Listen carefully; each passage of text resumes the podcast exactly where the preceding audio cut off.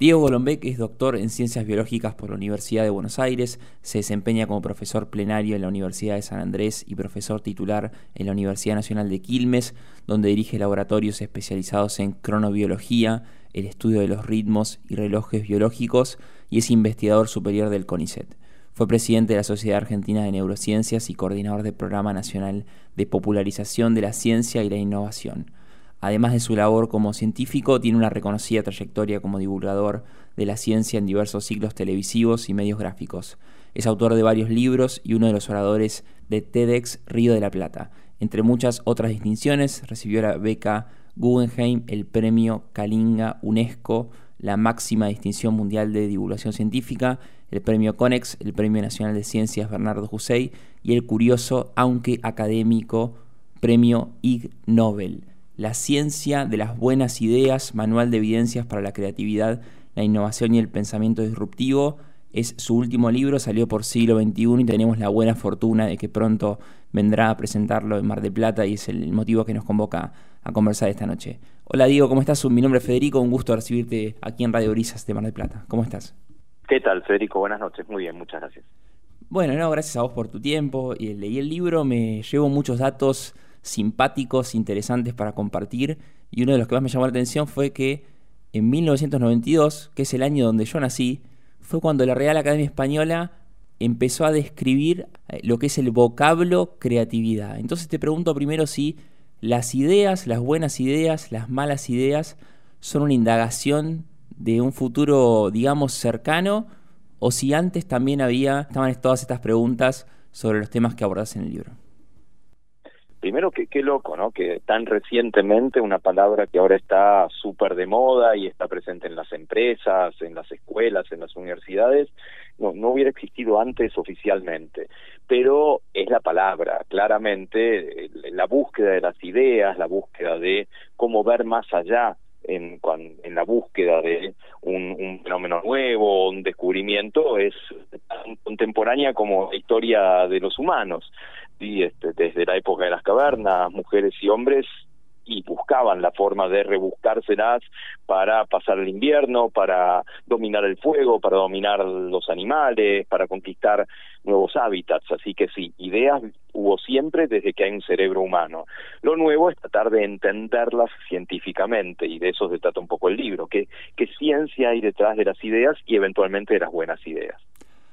En el libro te vales de los ejemplos más eh, variados, ¿no? Uno conociéndote sabe que es algo que, lo haces con mucha ductilidad, pero en el libro saltamos de Bob Dylan a Kevin Johansen, pasando por Papo, a quien definís como un, como un filósofo contemporáneo con aquella famosa frase televisiva, buscate un empleo honesto, eh, y entre todo ese mix de, definiciones y de cuestiones ligadas a la, cultura pop de las que te valés para, explicar estos términos, eh, hay una cita de un científico que estaba muy preocupado porque su perro volvía con abrojos en el pelo y viéndolo con un microscopio eh, pudo identificar de qué se trataba y dar origen a lo que después conocimos como el velcro. Hay varios ejemplos parecidos que me hacen llegar a la conclusión de que donde hay eh, un problema o un evento, digamos, indescriptible, puede haber también eh, una solución o una, o una vía para crear algo nuevo que sea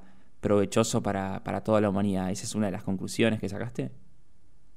Totalmente, pero falta un ingrediente en la ecuación que es el estar preparado para encontrar eso. La historia de contás es la de un ingeniero llamado George de Mestral, que efectivamente, así lo cuenta, fue a pasear con el bosque, eh, con su perro a un bosque, y cuando salió le tuvo que sacar dos abrojos uno a uno, y descubrió, viéndolos con un microscopio, que eran como microanzuelitos que se enganchaban muy bien en el pelo bueno, cualquiera de nosotros hubiera dicho, igual, ¿qué va a hacer? ¿Se los tengo que sacar de a uno o voy a pasar un montón de tiempo?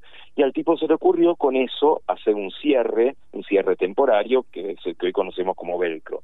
Claro, pero la inspiración solo viene a las mentes preparadas. Mm. Esa inspiración, ese momento eureka que el tipo dijo esto sirve para un cierre, le viene de mucho tiempo de trabajar con materiales abrasivos, con distintos tipos de, de materia, con papel de lija, etcétera, y entonces por eso puede interpretar esa epifanía.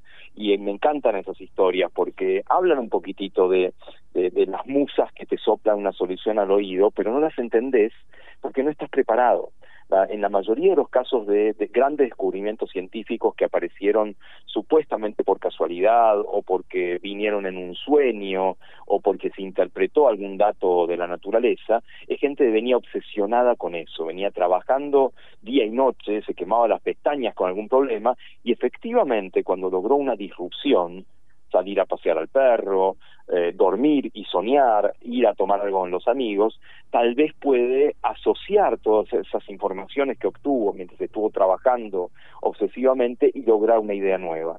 Entonces la receta de las ideas, si es que hay una, sería muy sencilla, sería trabajo, trabajo, trabajo, disrupción. En el caso de Jordi Mestral fue pensar en materiales, pensar en nuevos cierres y salir a pasear con el perro como una disrupción. Eh, después también hay unas tres recomendaciones que, deja el autor de Alicia en el País de las Maravillas, que, que vos la citás, que culmina con una que dice trabajar cuando el cerebro esté claro, cuando está un poco nublado, cuando nuestra casa está desordenada, podemos ser eh, creativos, podemos tener buenas ideas o hay que poner un punto ahí en todo eso que estamos haciendo ordenar lo demás y luego volveremos a tener una, una mente provechosa?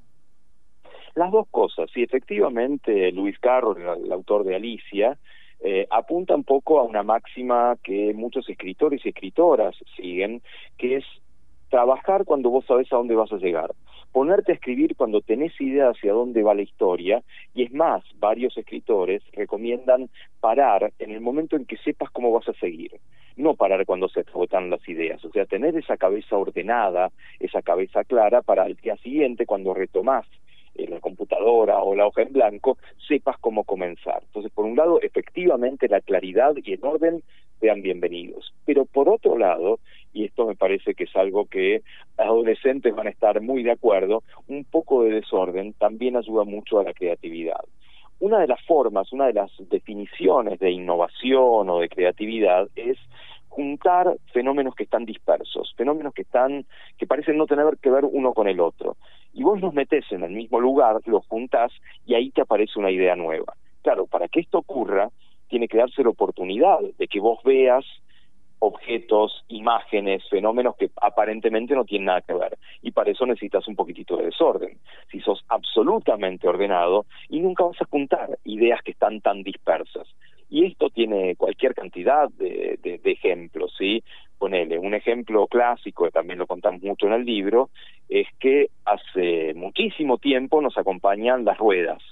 Si hay evidencias de ruedas en la humanidad desde hace 10.000 años. Hace mucho tiempo también nos acompañan las valijas. Hay evidencias de valijas de la Edad Media, ponele de hace mil años. Pero las valijas con rueditas, el juntar esas dos, esos dos conceptos dispersos, son muy recientes. La patente es de 1970, hace 50 años. Bueno, para eso alguien tuvo que poner en la misma mesa, en el mismo lugar, cosas que no tenían nada que ver, que eran valijas y ruedas, y llegar a una idea diferente. Entonces sí, tener la cabeza clara, tener el orden que te permita avanzar, pero también un poquitito de desorden que junte fenómenos aparentemente irreconciliables entre sí. Mm. Y después uno se pregunta, leyendo tu libro, Diego, eh, ¿cuánto hay que estar preparado para determinado desafío? ¿no? Y vos llegás a un número, que creo que lo tomás también de otro autor, que son las 10.000 horas, y haces el chiste con la canción de los abuelos de la nada, la otra noche te esperé 10.000 horas para justamente prepararme para, eso tan importante. Eh, y lo, lo, lo, pones el ejemplo en varias disciplinas y hasta en el ajedrez. Como que decís, bueno, si me entreno jugando al ajedrez determinadas horas cada día, cada semana, cada mes, probablemente sea un mayor mejor jugador de ajedrez, pero que en algún punto tampoco tiene que ver tanto con la sistematización de que vos seas más inteligente o más virtuoso en algo. O sea, ¿para qué nos conviene entonces estar preparados tantas horas si después no va a ser eh, tan crucial? Es, es, muy buena la pregunta y efectivamente se popularizó esta idea de las 10.000 horas a partir de un autor que se llama Malcolm Gladwell, que escribió un libro sobre genios, sobre gente que era eh, muy experta en algún tema, muy talentosa en algún tema. Y encontró un poco como, como punto en común que habían entrenado mucho, ensayado mucho, y surgió esta idea de las 10.000 horas de trabajo previo, qué sé yo, los Beatles eh, tocando 10.000 horas en Hamburgo antes de volver a Inglaterra y ser los Beatles, o, Steve Wozniak, Steve Jobs programando durante 10.000 horas en los famosos garages hasta llegar a diseñar la Mac. Y efectivamente hay algo de que necesitamos mucho entrenamiento y no es eh, todo talento o dones que te van a dar nuevas ideas. Sin embargo, y lo cuento un poco también, la, idea está muy exagerada. Eh, eh, esta idea Malcolm Gladwell la sacó de un profesor de música que había contado que efectivamente sus alumnos que entrenaban o ensayaban 10.000 horas en el violín eran los que tenían alguna posibilidad de ser así grandes maestros o grandes maestras. Pero después eh, lo relativizó un poco, dijo, sí, sí, está bien, pero algunos son tan capos que con unos cientos de horas pues ya te das cuenta de que son tremendos y otros, por más que les des miles y miles y miles de horas, van a ser excelentes violinistas, pero no van a ser grandes maestros o maestras. Entonces es algo que se popularizó mucho y me parece que lo que tenemos que sacar en claro de esto es que sí, hay propensión para destacarte en alguna tarea, pero sin el entrenamiento no vas a llegar a nada, aunque a veces el entrenamiento solo tampoco baste para asegurarte de ser la, la mejor persona en algo. Cuando dijiste la palabra genios, pensé en el tramo final del libro donde vos dedicás un capítulo a hacer una especie de mini, mini biografías de los que vos consideraste genios o te ayudaron a escribir en parte este libro, donde por ahí en, una, en un párrafo contás eh, un fragmento de, de su vida. ¿Qué, ¿Por qué está ahí eso en el libro? Y te pregunto también si puede llegar a ser una pista sobre algún libro que vos escribas en un futuro más ampliado eh, sobre las personas que te, inspiran. Puede ser, puede ser. Hay varios libros sobre genios y genias, pero me divertía un poco terminar con este diccionario de personas que habían puesto en práctica de alguna manera todo lo que yo cuento en el resto del libro. Entonces ahí hablamos de Picasso, de Mozart, de Marie Curie, de gente que es absolutamente destacable en, su, en sus tareas, pero todos cumplen con este precepto de trabajo, trabajo, trabajo, disrupción, ¿sí? Eh, digamos, un, un, Mozart que trabajaba como bestia, era un niño prodigio que se la pasaba mm, tocando el piano o el clave, pero tenía grandes disrupciones, grandes fiestas y tal vez de eso también se nutría su arte. ¿Sí? o una, una Marie Curie, que era una bestia como científica extraordinaria, pero además una mujer tremendamente apasionada, apasionada por la ciencia, pero también por su marido, su familia. Así que me parece que, que lo que yo tenía ganas de contar era algunos ejemplos muy conocidos, pero vistos desde otra óptica, vistos desde la óptica de, sí, está bien, eran capos, pero para llegar a ser capos te aspiraron a lo, a lo loco y también se permitían estas disrupciones. Y bueno, tal vez algún día hagamos el libro más que de la ciencia de las ideas, de la ciencia de los genios y las genias. Ojalá, y bueno, se habla mucho en esta época, Diego, de separar al artista de, la obra y después por algún por algún eh, por algunos motivos o gran parte de la, de la academia o de la literatura en general como que le quita un poco de prestigio a eh, artistas que por ejemplo tomaron la, la, decisión de suicidarse y vos en el libro haces un, eh, unas menciones a Silvia Plath, a Alfonsín Storni, diciendo estas personas, por más que tomaron una decisión tan determinante para su vida, no dejaron de ser una máquina de sembrar buenas ideas y creatividad. Eh, ¿qué, opinión tenés sobre, sobre esos reparos eh, y por qué están esos ejemplos en, allí en, el libro donde hay algunas citas de frases y de cartas importantes? Básicamente hay una idea dando vueltas de que para ser un gran artista hay que sufrir, ¿no? Y, los ejemplos que te vienen a la cabeza son de gente que tenía claramente algún problema, algún trastorno que hoy, hoy sin duda diagnosticaríamos como un trastorno mental. Vos mencionaste, sí, a, a escritoras que se suicidaron, a Alejandra Pizarnik, a Silvia Plata, a Alfonsina Storni, a Vincent Van Gogh, que seguramente un psiquiatra hoy los eh, no dudaría en diagnosticarlos con algún tipo de depresión o lo que en su momento se llamó melancolía. Entonces, uno podría pensar, ah, entonces para llegar a ser esa, esa genia o ese genio destacarse, al menos en el arte, tenemos que tener un toque de locura, un toque de depresión, un toque de melancolía. Pero es falso, es falsa la, la, la correlación, porque la verdad es que si lo, primero que te destaca cuando vos buscas a estos genios y genias son personas que tenían alguna particularidad muy saliente más allá de su arte. Por ejemplo, la enfermedad mental. Pero si vos analizás el grueso de la población de artistas, No, la proporción de personas con trastornos mentales es la misma que la de la población general, con lo cual no es necesario. El camino para, para, para destacarte en el arte no es sufrir, no es eh, morirte de hambre en Montmartre en una guardilla para que después escriba una ópera como La Bohème, o no es escribir este, Voy a dormir nodriza mía, hablando de Mar del Plata justamente, este, porque la verdad es la, la, vida de, de Alfonsín Torni no era muy fácil, la vida de Pizarnik tampoco, la vida de Van Gogh ni que hablar, pero no por eso eran tremendos artistas. Todo lo contrario, yo creo que en el momento en que destacaban en su arte era cuando mejor estaban, cuando podían salir de esa nube, de esa nube mental que les impedía un poco ver el, resto del camino.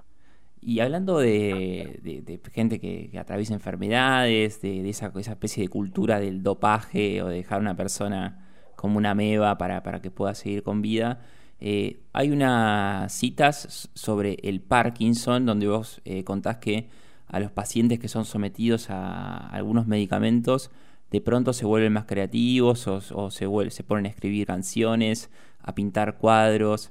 Eh, ¿Qué conclusión hay sobre esa doble cara de, el, medicamento posibilitando o agilizando esas creaciones? no, no, no olvides que eh, esto es un libro sobre la ciencia de las ideas, entonces también me interesa mucho el tema de qué le pasa al cerebro con las ideas, ¿sí? Y eh, qué charlas entre neuronas, qué comunicaciones neuronales pueden promover la creatividad es más, el placer que te causa una buena idea, el placer que te causa la creatividad. Entonces, siendo desde ese punto de vista, si vos identificás ciertas áreas eh, cerebrales que se activan en el fenómeno creativo, en el fenómeno de la, de, de, la creatividad o de las ideas, podrías ver si hay algún atasco, ¿no? Si desde afuera podrías activarlas. Y la respuesta es sí. Mayoría de los psicofármacos, cualquier fármaco que afecte al cerebro, va a alterar un área de, un área particular del cerebro y va a hacer que te comportes de una manera u otra.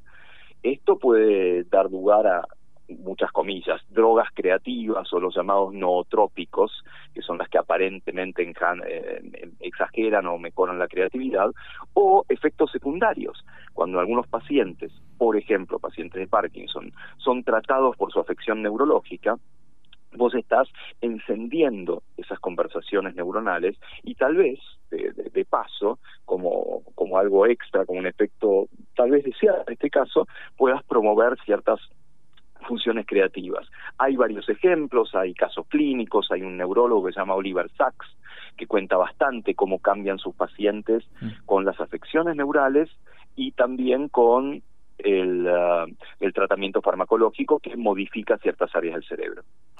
Y ahí también en ese, en, ese tramo, esa parte del libro, eh, decís como que hay mucho que para decir, para investigar y para indagar sobre el cerebelo. Eh, ¿Por qué es tan importante en esto que estás describiendo? Bueno, el cerebelo, fíjate el nombre que tiene, ¿no? Pequeño cerebro o cerebrito, como si fuera un cerebro de morondanga, ¿no? Como que nadie presta demasiada atención hasta que andan, si en la mayoría de los casos eh, prestamos mucho más atención a partes del cuerpo cuando empiezan a fallar. Del cerebelo sabemos muy bien su rol en el funcionamiento motor, en el control fino. Cuando hay lesiones en el cerebelo, las personas tal vez no pueden caminar en línea recta o tocarse la nariz con el dedo o así sucesivamente. Pero más recientemente se encontraron otras funciones para el cerebelo. Por ejemplo, funciones que tienen que ver con la estimación del tiempo, con el paso del tiempo muy corto y más recientemente también habría alguna idea de que el cerebro funciona como una especie de computadora, computa datos muy rápidamente y son esos datos que después alimentan a la corteza cerebral o a otras áreas del cerebro para llegar a una buena idea. Todo esto es reciente y por ahora experimental, pero tenemos que hacerlo si queremos entender cómo funcionamos y en todo caso entender cómo funcionamos no tenemos una idea, nada de lo humano nos puede ser ajeno. Te hago la última pregunta, Diego, antes de volver a, recordar y dar las referencias y las coordenadas de la charla que vas a dar muy pronto ahí en el Museo Castagnino. Entonces, con todo lo que hablamos, ¿hay personas más inteligentes que otras o no? Mm, esa pregunta es difícil. A ver, todavía no sabemos muy bien qué es la inteligencia. Hay un montón de formas de medirla, son todas pruebas de laboratorio, el famoso IQ, que te da un número, pero después podés salir a la cancha y ser el más nabo de los nabos. Con lo cual, eh, no, no, está claro qué quiere decir. Para mí la inteligencia debiera ser algo que uno mide en la vida real. Cuando vos te enfrentás a determinados problemas, a determinadas situaciones, bueno, qué decisiones más ventajosas en el corto y largo plazo vas tomando. Y la verdad que test para medir eso por ahora no tenemos. Lo que sí sabemos es que hay gente que resuelve mejor las aventuras que otras. Y como todo lo que tenemos, eso viene de dos fuentes. Lo que tenemos de fábrica, lo que ligamos de papá y mamá, lo genético, lo hereditario, y claro que sí, hay una cierta herencia del fenómeno de la inteligencia, pero sobre todo estos fenómenos tienen que ver con el ambiente, con la cultura, con la educación, con la familia, con lo que está ahí afuera, y esto no tiene techo. Ahí me parece es una una noción muy pero muy eh, entusiasta muy muy interesante de, de, la biología que nos está diciendo que eh, algo tiene techo, sí, lo que digaste de papá y mamá, pero el resto depende exclusivamente de vos y de tu ambiente. Diego, te agradezco muchísimo el tiempo, la gentileza, es muy interesante escucharte más, yo creo que es una versión superadora de, de escucharte, como hablar con vos, eh, leer el libro, porque es de una claridad abrumadora, son capítulos cortos, son libros que eh, a los que están invitados todos aquellos que se interesen por la creatividad para leerlo porque es muy entretenido. Y los marplatenses y turistas que están en la ciudad tenemos la posibilidad de ir el jueves 19 de enero a las 20 horas al Museo Municipal de, Arte Juan Carlos Castagnino en Avenida Colón al 1100 a, a, escuchar tu charla llamada justamente de dónde viene la creatividad. Hay un link de inscripción que nos pasaron los amigos y las amigas del siglo XXI, lo vamos a compartir para así ya se puede anotar. Eh, y no queda más que agradecerte y esperarte muy pronto por acá. Gracias. Encantado. Nos vemos el jueves por Mar del Plata, que me han dicho está preciosa. Así que sí, nos vemos el jueves a las 7 en el Museo Castañín para hablar de las ideas y la creatividad. Hablamos con Diego Colombek, es doctor en Ciencias Biológicas por la Universidad de Buenos Aires, se desempeña como profesor plenario en la Universidad de San Andrés y profesor titular en la Universidad Nacional de Quilmes, donde dirige laboratorios especializados en cronobiología y es investigador superior del CONICET. Su último libro se llama La ciencia de las buenas ideas, está disponible en todas las librerías del país, ya pueden ir comprándolo y saben que el próximo jueves eh, van a tener la posibilidad de, llevarlo ahí con el gancho de, de, Golombek o, sino también de participar de la charla y comprar el libro, que ahí también nos avisaron que va a haber ejemplares a la venta.